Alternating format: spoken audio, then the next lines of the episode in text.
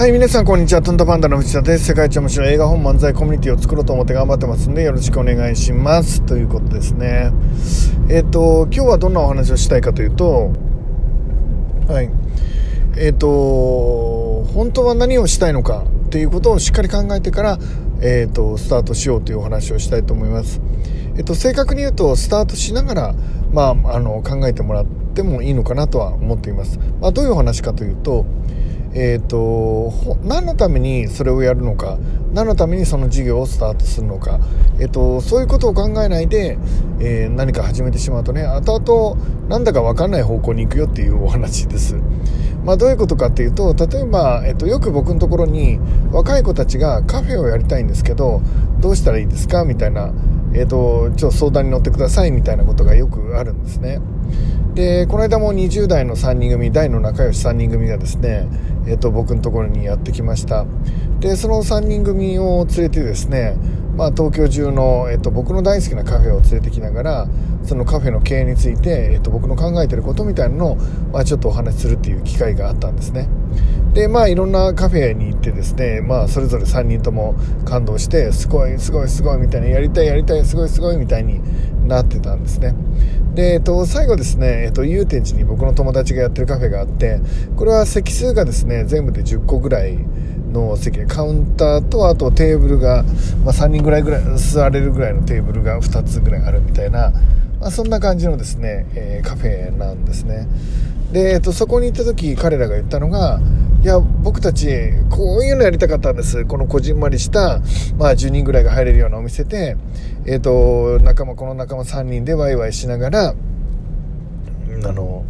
えー、お客さんと戯れながらね、仲良くしながら、大笑いしながら、毎日を過ごしていくなんていう、そんなね、生き方ができたら最高だなと思ってたんで、まさに、こんな、こんなカフェに、えっ、ー、と、で、働きたかったんですよね、みたいな作りたかったんでやりたかったんですよねなんて言ったんですよね。でどう思いますか？なんつってそのオーナーに聞いたらねそのお店のオーナーだった彼はこう言ったんですね。やめた方がいいよって。あ出ました。ドリームキラーですね。若者の夢をあの打ち砕く。やめた方がいいよ。っていう先輩ですね。でえっとまあ当然ですけどあのみんな「えー、どうしてですか?」みたいなあの感じの反応になるわけですよね。そしたら彼が大体こんな計算をしてえーと、みなその子たち3人の若者たちに伝えていくんですけど大体、えーと、カフェって1席あたり1日2500円計算ぐらいでするとまあ大きく外れないかなっていう。まあもちろん場所が違えば渋谷の真ん中と奥多摩では全然もちろん違うんですけど1日2500円ぐらいのイメージ1席ね、えー、と平均で、計算しておけばいいと言われています。で、えー、と10席の、まあ、お店なので、まあ、せいぜいあの1日の売り上げが3万とか4万とかまあそんな程度ですよね。でその3万円を1日も休まず30日間、えー、開いてたとしてもまあ90万ぐらい、まあ、1ヶ月の売り上げはせいぜいせいぜい90万円かとか100万円とかがまあまあせいぜいでしょうっていう、まあ、計算ですね。で大体ですね、えーと、人件費つまり給料にかけられるのは3分の1ぐらいなので30%ぐらいと言われてますから、まあ、90万の30%だからまあまあせいぜい30万ぐらいって100万円でも 30%30 万円ぐらいということですよね。で30万円を大のあの20を超えた男3人で分けたら1人10万円っていうことになるんですけどこれじゃあ暮らせないですよねっていうことですね。で僕の友人の場合は1人でやっているので、まあ、バイトちょろちょろ雇うとしても1人でやっているので、まあ、十分自分が食べていくだけのお金を作り出すことはできるんですけどこれがですね3人でやるとなるとちょっと難しいかなっていうことになりますね。そうするとあじゃあこれ席数を増やせばいいじゃないかと。席数を増やして売り上げを上げていくことによってまあ、給料も上げていけばいいんじゃないかっつって100席200席300席っていうなんか大きなねカフェを、えーと、作ろうと思うとまあもともと固定費がかかるのがちょっとリスキーなんですけど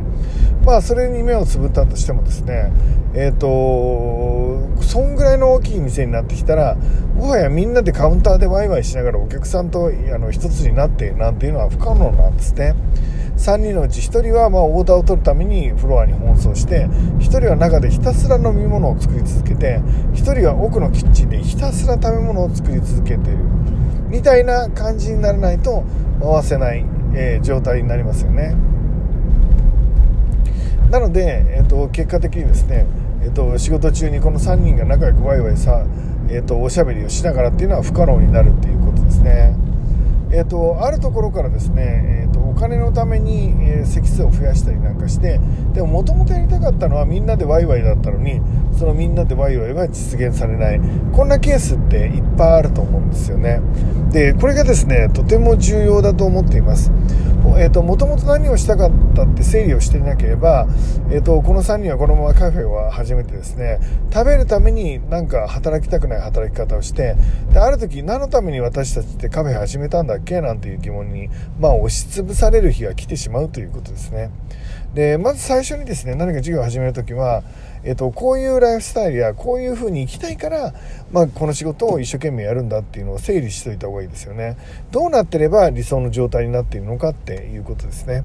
えー、それがないと,、えーと、現実の世界がお金に流されてお金儲けのためにやりたくないことをやるみたいな感じの人生になってしまいますよね、えーと、もっと大事なこともっと自分で大切にすることそれぞれあると思うので、えーと、とぜひですねその辺を考えてもらえたらいいかなって思っています。まあ何かの事業を始めたりするためにどういう状態に自分はなりたかったんだろうって本当は自分は何がしたくて今回起業するんだろうって、そんな整理をねしっかりできていれば、えーと、こんな悩みが起きなくていいのかなと思っています。ということで今日も絶対いいことあると思うので楽しくやっていきましょう。いってらっしゃい。